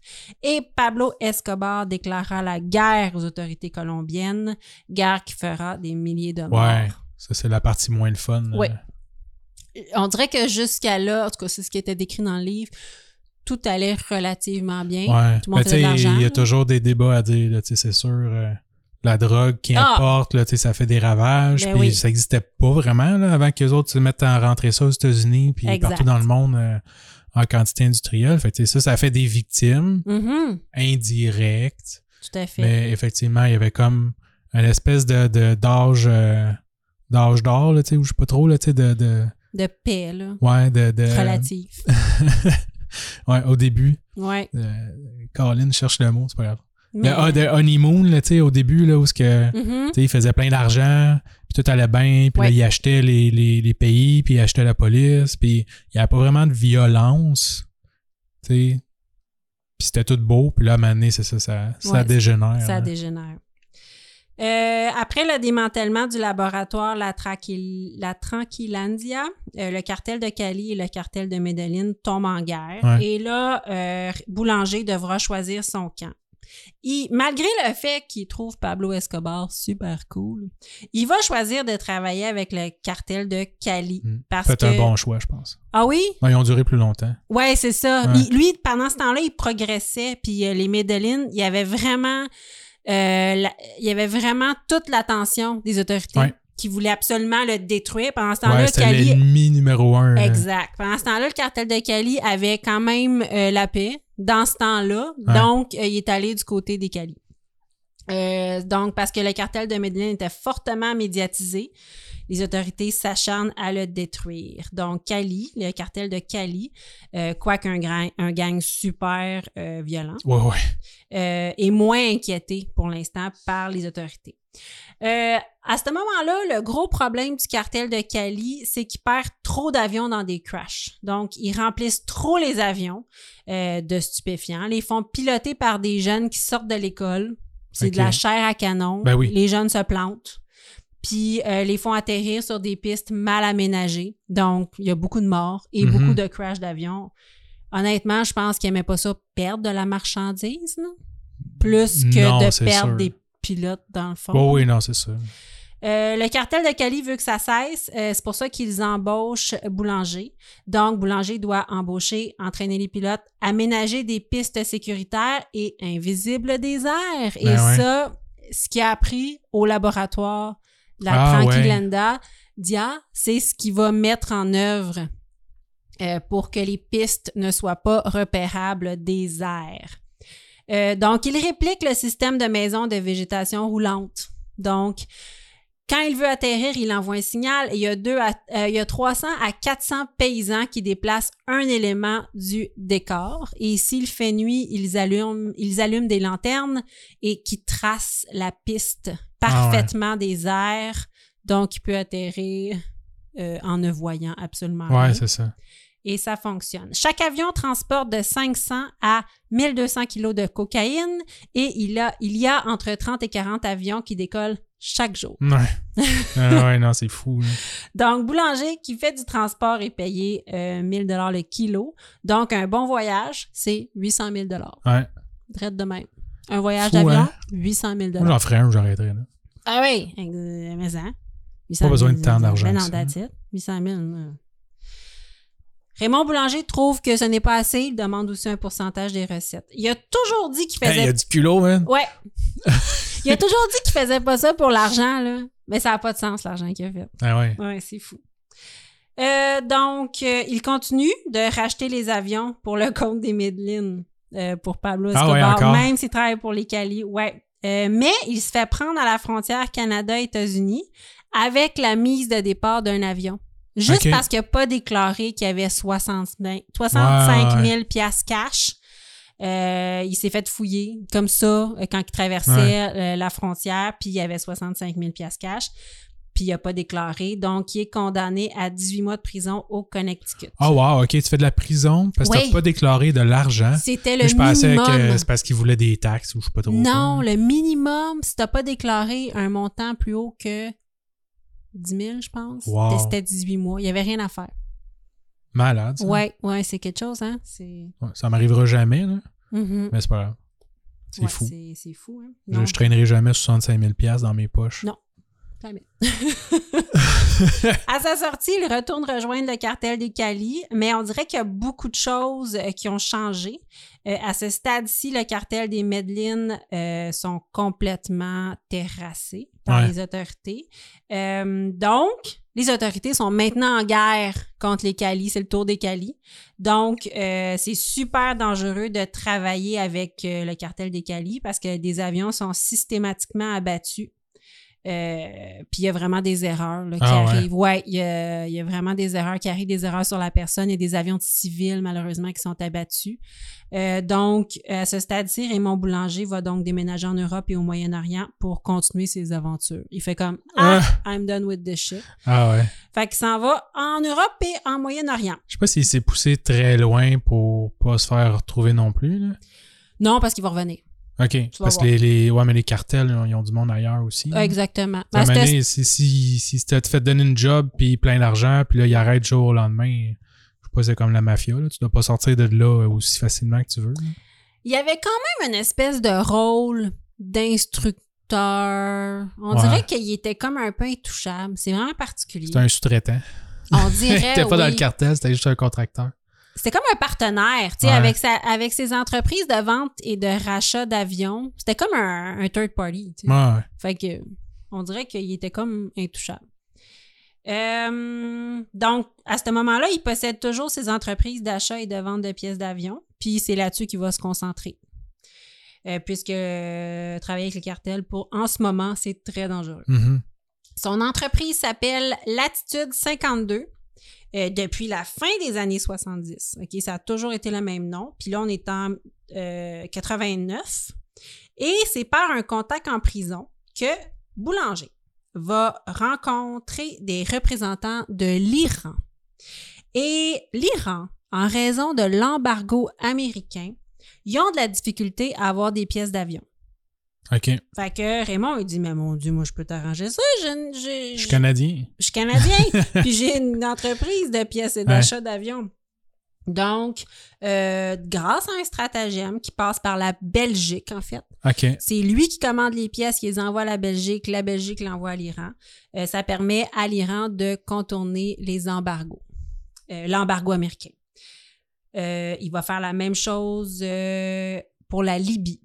Donc, lui, c'est sa job. Euh, il reçoit des, des listes et des listes de pièces d'avion et euh, il contourne les embargos. Tous les ennemis dans les années 80. Ouais. Tu sais, si, tu, si tu suis genre les, les films américains, Ouais. grosso modo, tu peux voir l'évolution des mauvais, là, des Ouais. méchants. Des méchants. Fait tu sais, t'as comme. T'avais justement genre les Allemands. Oui. Après ça, t'avais les Russes. Oui. Après ça, t'avais les, les, les Irak, Iran, Oui. Libye, euh, tous ces pays-là, là, Moyen-Orient. Plus tard, ça, t'as eu les, les Asiatiques parce qu'il y a eu la guerre du Vietnam. Donc, t'as eu euh, les Japonais. euh, Ouais. C'est ça. T'as eu un certain moment où est-ce que c'était comme les, les personnes racisées asiatiques, là, les méchants dans les films. Là. Ouais, ouais, ouais, tu peux suivre, là. Fou, hein?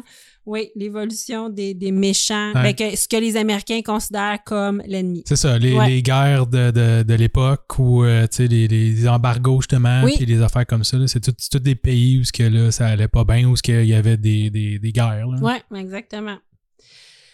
En 92, Raymond reçoit l'appel d'un ami qui lui annonce euh, qu'une grosse collaboration se dessine entre la mafia italienne de Montréal et le cartel de Cali Pour importer une quantité monstre de cocaïne à Montréal.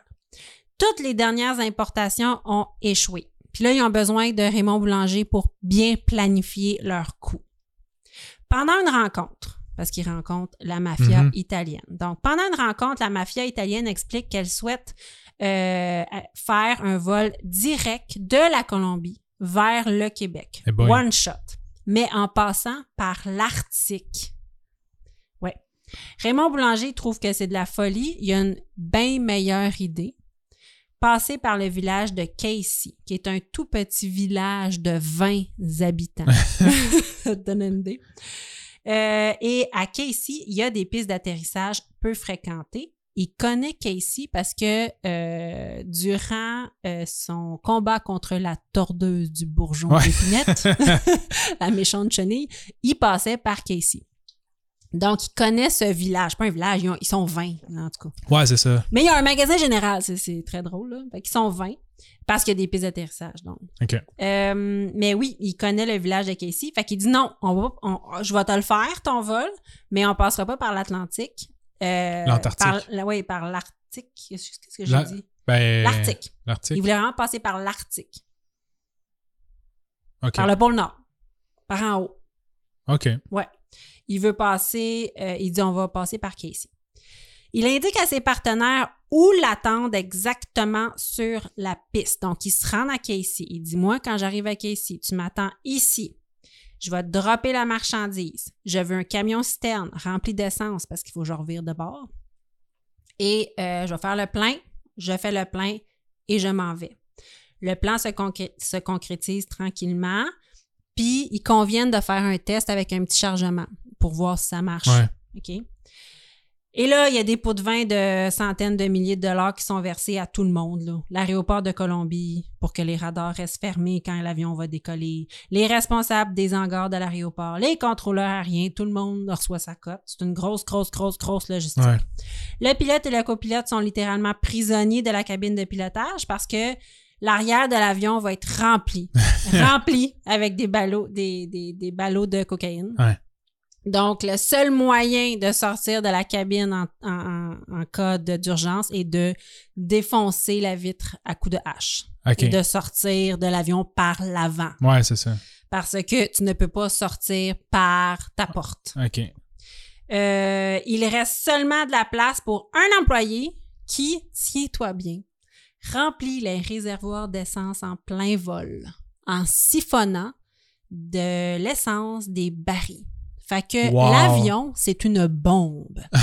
Elle a plein de barils d'essence et il y a quelqu'un qui doit siphonner de l'essence des barils pour remplir les réservoirs en plein vol. Ben parce ouais. que ça se fait pas un énorme avion directement Colombie, Québec, Ben, le Grand Nord. Ça se fait, mais pas un petit avion. Là.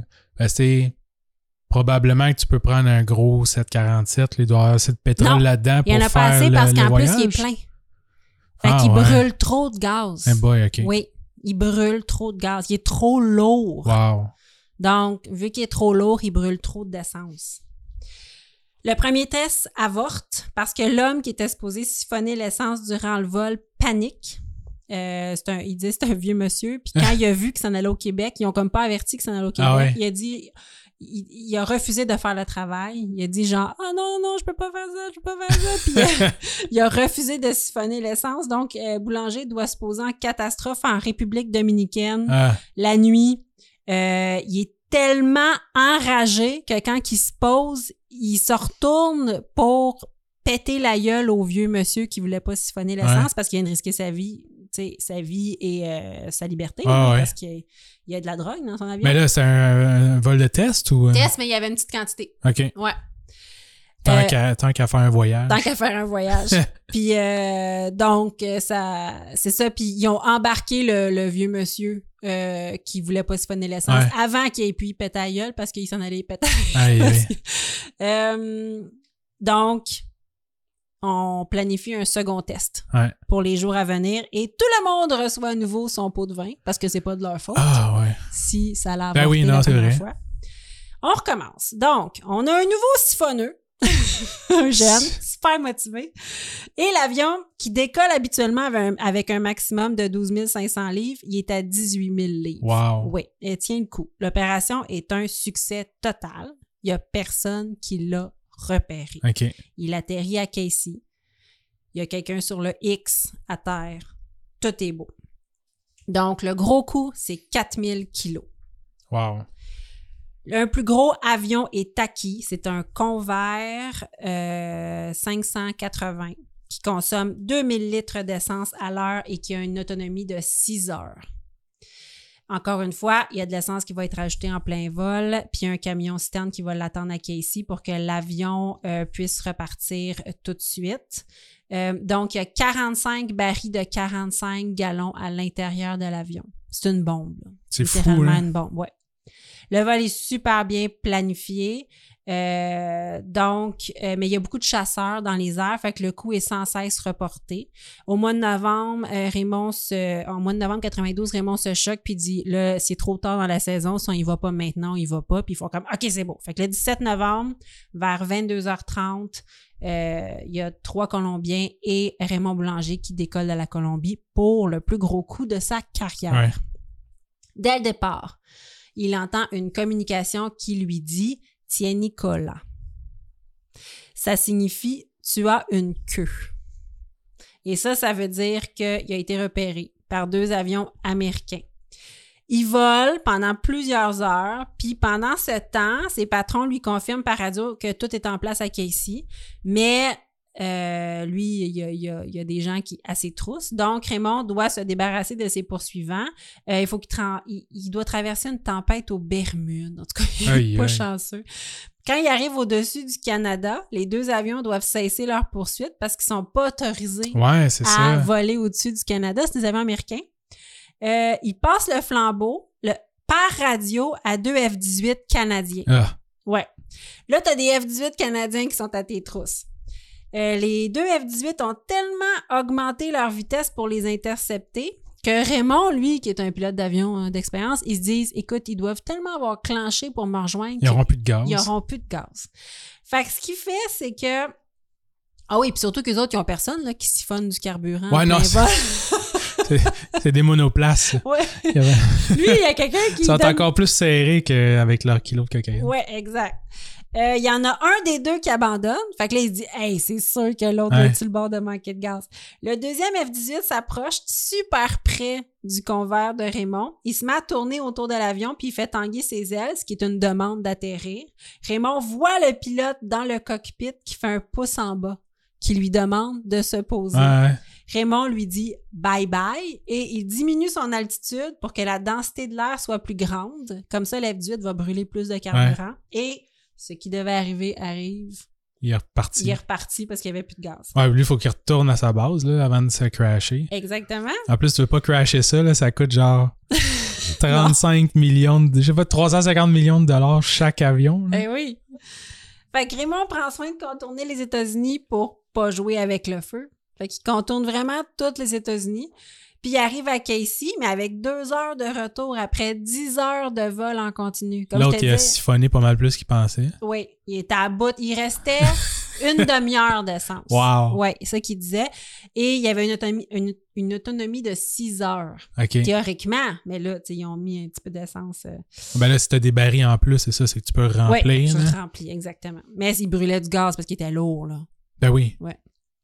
Ton, ton il moteur, faut pas, pose. que- faut pas que tout te lâche non plus. Là. Non. Tu sais, c'est des avions, un, t'es super lourd, ça doit faire du stress sur les ailes. Mais Ton hein. moteur, tu sais, si c'est 6 heures d'autonomie, c'est parce que peut-être que ton moteur, après 8 heures, il commence à trop chauffer aussi, je Ça sais pas, de c'est fou, là. Ah non, non, non, c'est sketchy, là. Ouais. il y a plein de moments dans le livre où est-ce que euh, il y avait plus de train d'atterrissage, il savait comment faire. Est-ce qu'il a fait, c'est qu'il a comme balancé je sais pas quoi, puis il a réussi à atterrir pareil. Il y a vraiment là, c'est comme un artisan de l'avion. Il y a jamais rien qui l'énerve là, c'est capoté. là. Ouais, ouais. Euh, à côté de ça, Commanda Piché, là, il... rien là. Euh, non, je, je taquine. Ouais, non, Piché, il y avait des, des gens dans son avion. Euh, il se pose, Raymond Boulanger se pose à Casey, mais à son arrivée, il n'y a pas de comité d'accueil. Ah non. Il y a deux heures de retard. Ah, fait qu'il n'y a plus personne? Il n'y a plus personne. Il y a des traces dans la neige. Il y avait un camion Stern. Il y avait du monde. Ils sont partis. Euh, donc, René Vandal, qui travaille pour une compagnie forestière à Casey, voit le convert se, po- se poser. Il est comme, what the heck? Euh, c'est vraiment un super avi- gros avion. Fait qu'il est rejoint sur la piste. Puis il s'en va les voir. Puis il propose aux quatre, aux quatre hommes, trois Colombiens, Ouais. un Québécois, de les conduire au magasin général à 8 km de là. Raymond, il dit, que je téléphone. Il fait, pas de trop, m'embarque. Euh, donc, il s'en va au magasin général. Il essaie d'appeler les Italiens à Montréal, Ouais. les- la mafia. Ils répondent pas. Ensuite, il essaie d'appeler un avion taxi. Euh, de toute façon, les autorités du Québec ont déjà eu vent de la filature dans les airs. Parce Ouais, que les c'est ça. F-18, ils ont stoulé, là. Ils vont chercher c'est c'est- t'atterris où? là? Exactement. Ils cherchent comme des fous, il est atterri où. Les autorités finissent par avoir l'information qu'il y a un avion qui a atterri à Casey. Il y a quelqu'un qui dit Ah, ben oui, euh, il est atterri ici. Ben. Euh, donc, il se rue à Casey. T'arrives pas de même à Casey. Ça doit pas. Euh, Puis tu sais pas dans quel état tu vas te faire accueillir aussi. Ouais. Euh, donc, il y a le sergent René Rivard qui arrête finalement Raymond Boulanger et plus tard les trois pauvres Colombiens qui se sont sauvés dans le bois parce qu'ils étaient bien Ils trop... devaient trouver ça frette. Exactement, ils étaient congelés, ils étaient littéralement en train de mourir de froid. Ah ouais. Il a fallu que Raymond leur, lui, les chicane en espagnol en disant Vous allez mourir, vous êtes bien calme, venez-vous-en. Puis là, finalement, ils les ont trouvés. Il y en a même un, je pense, qui s'est. qui s'est fait amputer un pied, là. Ah Tellement non. qu'il était comme moi, qui était sur le bord de C'est seulement savaient froid. comment que les policiers ici sont gentils. Ils Exactement. se seraient pas Ouais. Il va être mieux traité en prison au Québec. genre, Exact, hein, oui, c'est ça. Euh, donc, les quatre hommes sont amenés à Trois-Rivières pour être interrogés et leur parution aura lieu à Latuc. Lorsque Boulanger franchira les portes du palais de justice, il adressera un clin d'œil à la meute de journalistes qui euh, est venue le voir. Ce clin d'œil un peu arrogant et vraiment badass Ouais. l'a rendu très célèbre. Ouais. Si tu cherches la photo de Raymond Boulanger, tu vas le voir faire un clin d'œil. Ah ouais. Lui, aujourd'hui, il dit que c'était même pas euh, volontaire. Il y avait là. quelque chose Puis- dans, l'œil. Non, mais qu'avec toutes les flashs, il a comme, il a, il a comme fermé un œil, puis... Mais non, sur la photo, là, il fait vraiment un clin Des d'œil. clins d'œil et ça rend tout le monde célèbre.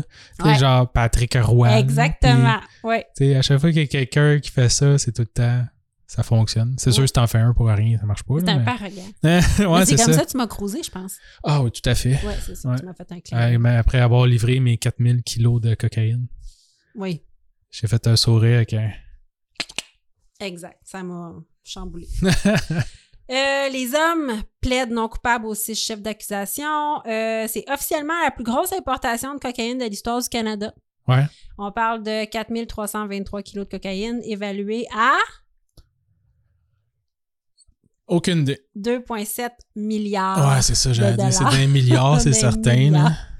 Boulanger a fini par demander à son avocat de conclure un deal parce que c'est un crime non violent, puis euh, il pensait écoper de 15 ans. Ouais. Puis de sortir au bout de 7 ans, mais il écopera de 23 ans de prison. comme une peine exemplaire avec un minimum de 10 ans à purger. Ouais. À ce stade-ci, Boulanger est en maudit après la mafia qui ne les supporte pas financièrement euh, pour les frais de justice. La mafia, en fait, a peur qu'ils deviennent délateurs.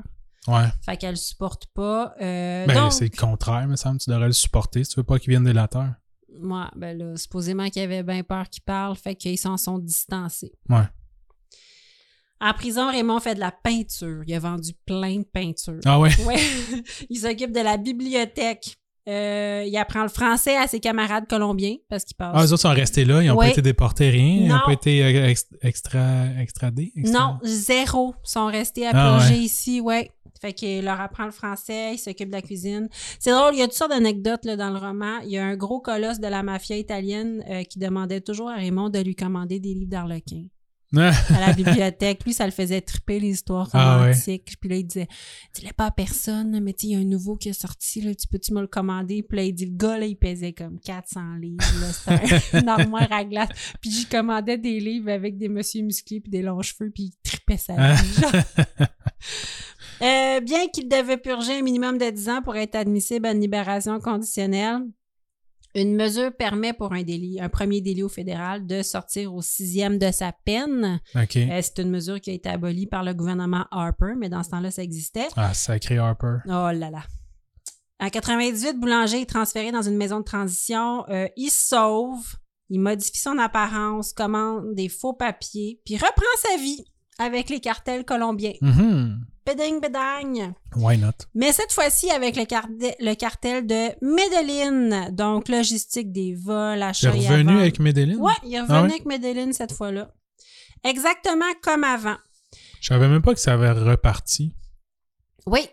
Ouais. À ce stade-ci, oui. Donc, c'était plus ce que c'était.